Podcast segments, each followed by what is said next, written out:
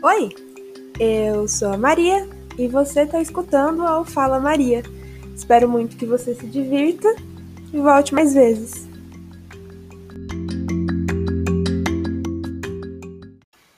Vamos lá. Esse episódio ele vai ser bem diferente do resto dos episódios aqui desse podcast, eu acho, porque eu precisava falar sobre isso. Então, antes de mais nada, eu já quero deixar bem claro que é, é isso, né? Eu quero falar. E se você é uma pessoa que acha que estupro culposo é uma coisa que existe, por favor, se retire disso aqui. Não é para você escutar isso aqui. Isso aqui não é para você, não é para você viver em sociedade. Eu espero que você se isole numa mata, no meio da floresta e fique lá o resto da sua vida e nunca entre em contato com nenhum ser humano. É isso que eu espero para você, para não dizer outras coisas. Então, pontuado isso aí, vamos começar esse episódio. É, hoje eu vim falar sobre o caso da Mari Ferrer. Se você não conhece o caso da Mari Ferrer, ele é um caso que ganhou muita proporção em redes sociais, em mídias sociais. Em questão de televisão e tudo mais, não é um caso que ficou tão conhecido por pontos que vou pontuar mais pra frente. Mas o que rola é que, assim, se você nunca ouviu falar sobre isso, eu não te aconselho escutar isso aqui. Eu acho difícil, porque se você está escutando esse podcast é porque você tem acesso a redes sociais, então é muito provável que você conheça o caso. Então eu acho que eu nem precisava estar falando isso, mas se você não conhece, eu aconselho que você procure no Google, dá uma googada aí, que você vai achar várias coisas e várias provas e vários tudo. Então vamos lá. É, a Mari Ferrer, ela era uma promotora de festa no Café de La Musique. Ela tinha, se eu não me engano, 21 anos em 2018 quando isso aconteceu, e tem provas e tudo mais que ela foi dopada e estuprada no Café de La Musique pelo André Aranha. O que rola é que foi um caso que não ganhou visibilidade na imprensa no geral. Por quê?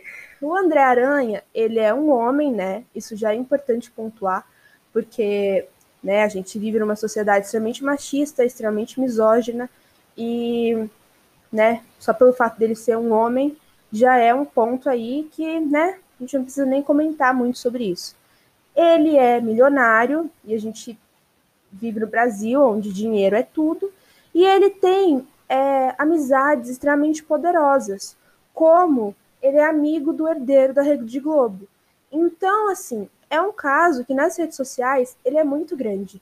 Se hoje, no dia que eu tô gravando isso aqui, você entrar no Twitter, a maioria dos trending topics que tem de hoje são falando sobre esse caso, são falando sobre como as pessoas estão indignadas com tudo que aconteceu e sobre como isso está se arrastando há dois anos já e nada acontece com esse cara. Nada acontece e nada provavelmente nunca vai acontecer, porque a gente vive no Brasil, um país onde a cor, o gênero e o dinheiro dizem tudo sobre o que você pode e o que você não pode fazer. Mas o que pega sobre o caso da Mari Ferrer é que ele não é um caso que diz respeito somente sobre a Mari, a Mari Ferrer. Ele não é um caso que diz respeito a somente ela e a um caso isolado de estupro que nunca mais vai acontecer e que nunca antes aconteceu com nenhuma brasileira ou com nenhuma pessoa no mundo inteiro. Não. Ele é um caso que acontece e vai continuar a acontecer, porque a gente sabe disso há muito tempo. Se tem uma coisa que me deixa triste nesse caso, é que assim, eu conheci o caso da Mari Ferrer quando ele começou a ganhar visibilidade na internet. Eu seguia pessoas que se posicionaram sobre o caso, que falaram sobre isso, porque pelo que eu sei, pelo que a Mari postou nas redes sociais, ela até chegou a pedir para algumas pessoas influentes na, influentes na internet falar sobre isso. Inclusive, houveram várias pessoas que se recusaram a falar sobre isso no começo. E conforme o caso foi ganhando visibilidade, as pessoas foram se aproveitando disso, porque o ser humano é desprezível. E eu conheci o caso bem no comecinho, eu seguia, eu seguia várias pessoas que ajudaram a Mari a tornar esse caso visível nas redes sociais. E assim, vendo um caso de estupro desse, que não ganhou mídia, que não tinha nenhum tipo de ajuda, sabe? Ajuda do público no geral, você não precisava pensar muito para pensar, ok, esse vai ser mais um caso de estupro em que a mulher vai perder. Só que foi algo, assim, falando realmente da, da minha visão, foi algo que eu vi cada pedacinho, sabe? Tudo que a Mari postava, tudo que a galera comentava, eu tava realmente tipo, acompanhando.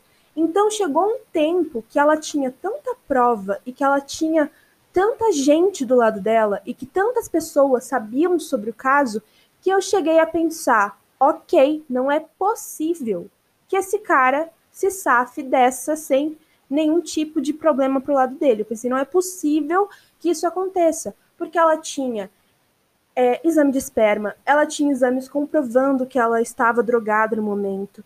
Ela tinha tudo, ela tinha filmagem da, da câmera, ela tinha tudo, tudo que provava que ela estava é, que ela realmente tinha sido estuprada e que ela não estava em condições de consentir com nenhuma relação, sabe? Com nenhuma relação consensual, porque ela não estava dentro de si. Então, quando saiu há uns meses atrás, eu não sei exatamente a data, mas tinha saído que ele tinha sido absolvido, que ele, que ele era inocente, um negócio assim, sabe? Que não ia dar nada pro lado dele. Quando isso saiu, eu fiquei mal. Eu fiquei realmente mal. Eu, eu chorei, eu fiquei assim, sabe? Porque assim, é uma sensação de impotência tão grande, porque não é um caso isolado. É igual eu falei, não é um caso que diz respeito somente a Mari Ferrer, e esse é o único caso que isso aconteceu. Isso é um caso que diz respeito a todas as mulheres do Brasil. Isso é um caso que não é um caso, sabe, que a gente pode fechar o olho para isso. Isso é um caso, se você é mulher e se você está escutando isso aqui, isso é muito importante, porque amanhã pode ser eu, amanhã pode ser você. E vai continuar sendo assim. E ninguém vai poder fazer nada. Nada. Porque ninguém consegue fazer nada. Então, assim, é exaustante.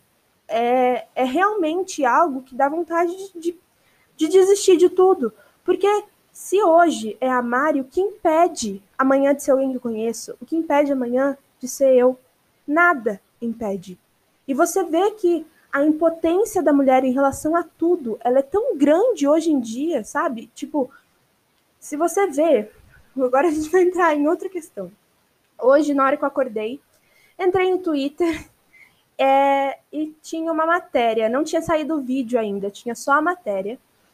E a primeira coisa que eu li nessa matéria foi o seguinte: Segundo o promotor responsável pelo caso, não havia como o empresário saber, durante o ato sexual, que a jovem não estava em condições de consentir a relação, não existindo, portanto, intenção de estuprar.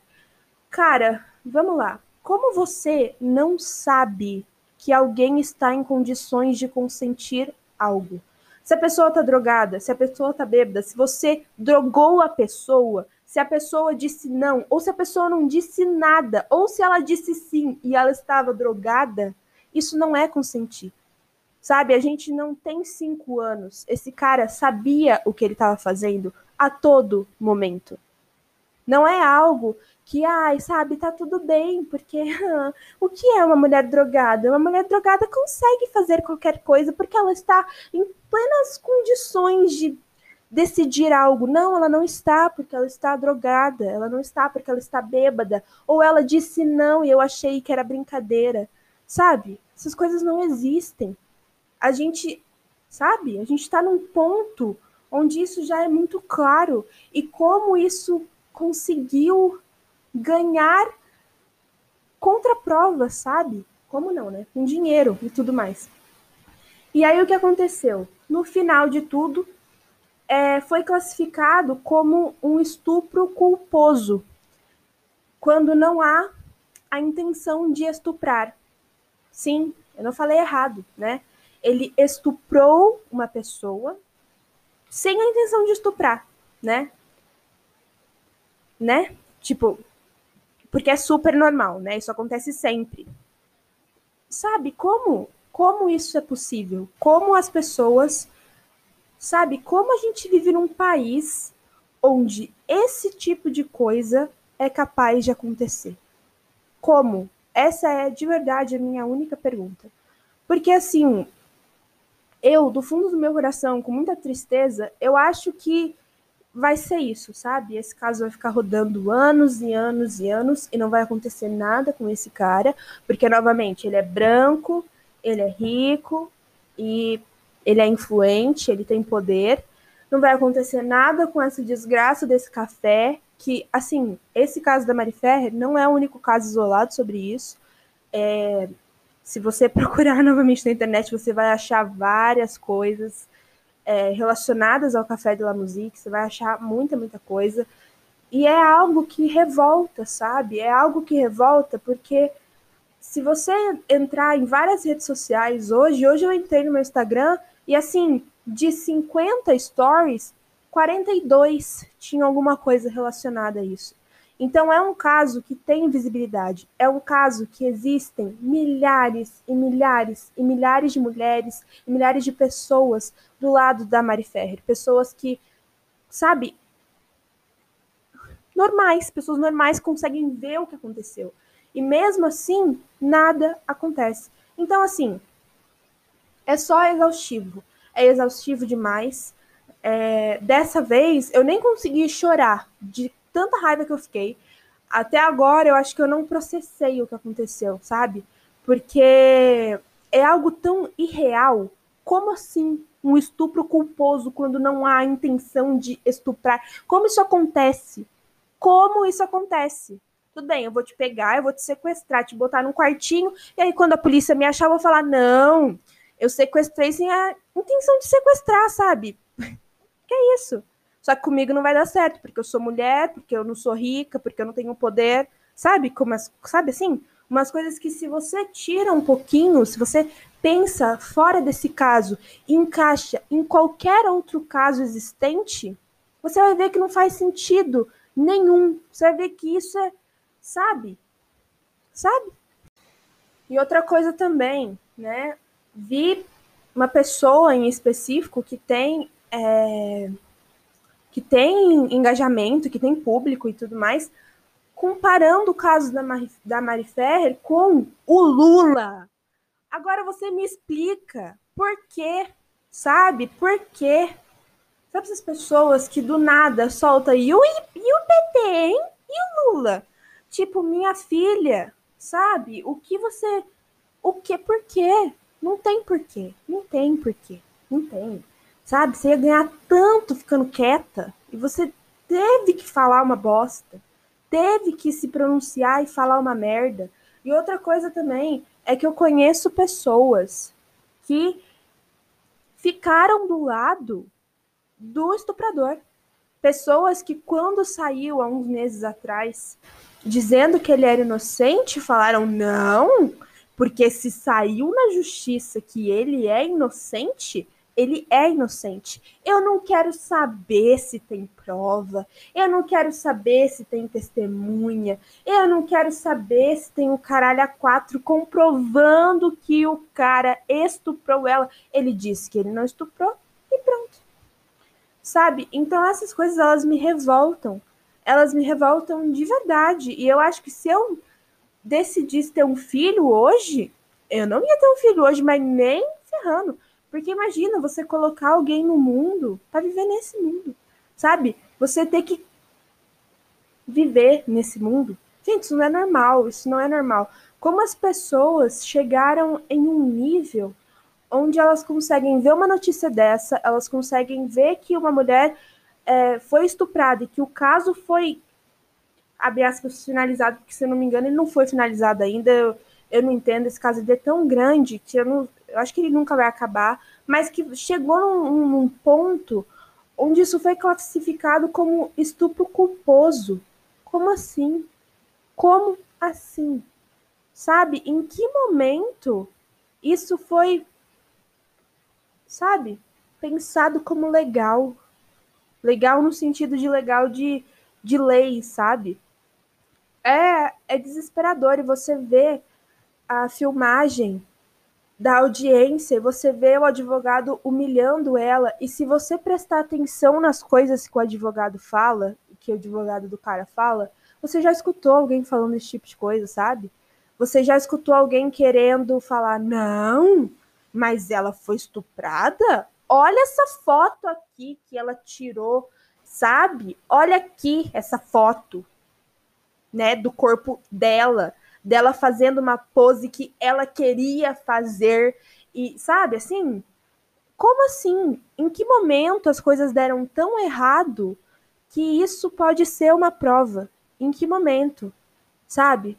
Você falar assim, sabe? E outra coisa que o advogado fala é que ela ele dá a entender que ela tá ganhando fama em cima disso. Cara, é uma pergunta sincera para você que conhece o caso. Você acha que em algum momento a Mari Ferrer vai ter uma vida em paz? Você acha que em algum momento ela vai, sabe, viver feliz e que ela vai pensar: nossa, como foi delicioso eu expor esse caso e deixar minha vida pública desse jeito e ter pessoas me atacando e ter a minha voz calada, porque ela perdeu as contas dela, ela não tinha por onde falar. Mano, o inferno que essa menina passou.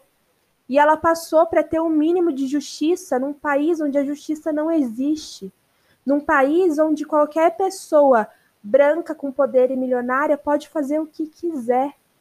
Esse caso dela não é um caso isolado. Essa mulher é incrível. Ela falou, ela ela teve a força de se expor e expor isso tudo que deve ser Cara, eu não consigo nem imaginar o quanto isso deve ser difícil, o quanto isso deve ser dolorido para ela e o quanto deve ter sido horrível ela ver pessoas que trabalharam com ela, porque teve dessa, da galera falar que ela estava pedindo. Sabe, em que momento isso voltou a ser palco de discussão? A pessoa pedir um estupro ou não, a roupa dela ser culpa do estupro ou não. Sabe, não é uma questão disso.